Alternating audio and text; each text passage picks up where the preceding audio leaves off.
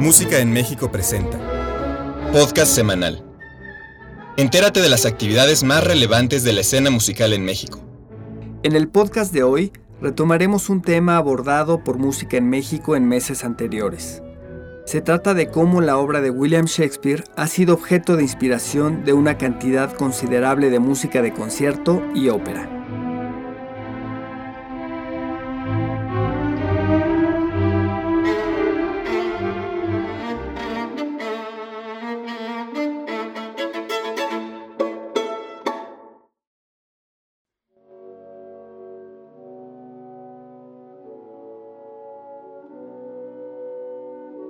La programación de la actual temporada de la Orquesta Sinfónica de Minería es un recordatorio de la influencia que el gran genio de la dramaturgia universal, William Shakespeare, ha ejercido en la creación musical a 450 años de su nacimiento.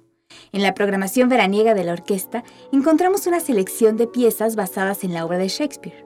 Las oberturas a las pequeñas comadres de Windsor de Otto Nicolai, Otelo de Rossini, Los Montesco y los Capuleto de Bellini, Romeo y Julieta de Gounod y El Rey Lear de Berlioz, así como los poemas sinfónicos Macbeth de Richard Strauss y Hamlet de Franz Liszt.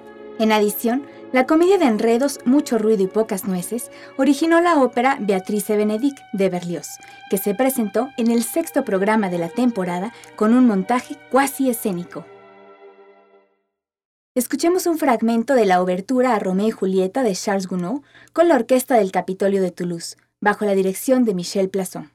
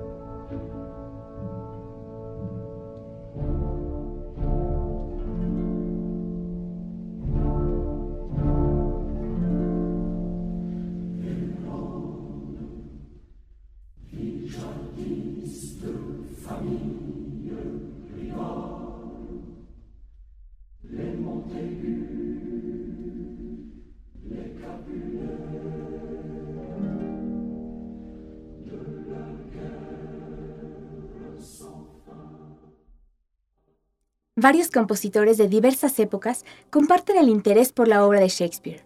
Podemos mencionar a Verdi, Tchaikovsky, Vaughan Williams, Rossini, Prokofiev, Mendelssohn, Beethoven y más recientemente a Britten, Shostakovich, Bernstein y Tomás Hades. Este interés se manifiesta en todo tipo de géneros, ópera, ballet, sinfonía, poema sinfónico, obertura y ciclo vocal. Según Ricardo Rondón, una de las razones por las cuales Shakespeare se ha mantenido vivo por siglos es porque es un escritor con un profundo sentido de la humanidad. Como fuente de inspiración para los compositores, no hay nadie mejor para respaldar las ideas. Los compositores han sido inteligentes en aprovechar este material y los resultados han sido versátiles y fascinantes. Una conocida traducción musical del mundo shakespeariano es El sueño de una noche de verano de Félix Mendelssohn, compuesta en diferentes momentos de su vida. A los 17 años, Mendelssohn escribe la obertura de concierto Opus 21, no asociada con ninguna representación teatral, pero inspirada en la lectura de Shakespeare. A pesar de que la pieza tiene una atmósfera romántica, esta obertura incorpora muchos elementos clásicos, como la forma sonata y una armonía tradicional, así como asombrosos efectos instrumentales. 17 años después, Mendelssohn recibe una comisión del rey Federico Guillermo IV de Prusia para componer música adicional para representaciones de un montaje escénico producido en Potsdam en 1843. Mendelssohn incorporó la obertura ya compuesta a los 14 números que forman la música incidental Opus 61. El resultado nos ha legado una de las composiciones más bellas que existen. Escuchemos un fragmento del esquerzo de Sueño de una noche de verano de Felix Mendelssohn, con la London Symphony Orchestra bajo la dirección de Peter Mack.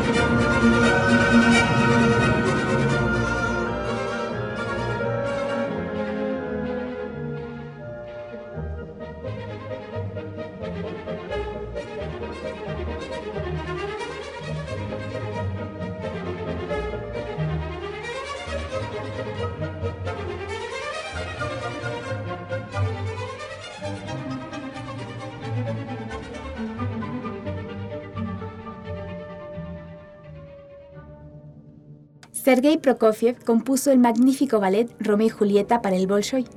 La música encierra el mejor lirismo de Prokofiev al lado de momentos de gran dramatismo y fuerza que conduce a la tragedia de los amantes de Verona a uno de los finales más conmovedores que conocemos.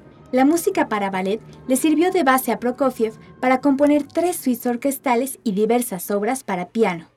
Romeo y Julieta es una de las piezas más apreciadas del compositor en base a una alta inspiración melódica, una gran variedad rítmica y el carácter memorable de los temas principales, el siniestro baile de los caballeros y el delicado tema de Julieta. A continuación, el baile de los caballeros de Romeo y Julieta, con Valery Gergiev y la London Symphony Orchestra.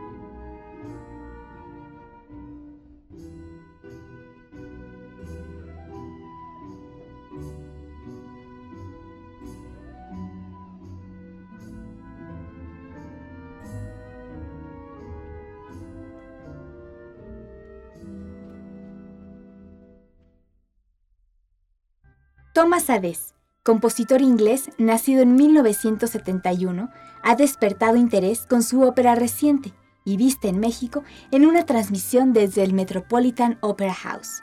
Se trata de La Tempestad, Próspero y Ariel, los amantes Miranda y Fernando, y personajes grotescos como Calibán están manejados magistralmente. Hades introduce una técnica interesante para ajustar el texto con la música.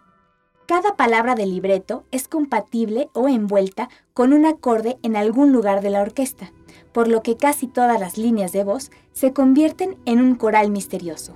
Cuando Miranda confiesa sus miedos y confusión, los acordes que sacuden sus palabras son nostálgicos. Cuando Próspero se agita, los acordes son nítidos y picantes. Hades emplea este dispositivo casi obsesivamente. Sin embargo, es adecuado para crear la mística ritual de esta ópera. En resumen, su orquestación es una maravilla en el dominio de pequeñas huestes que logran un sonido grande.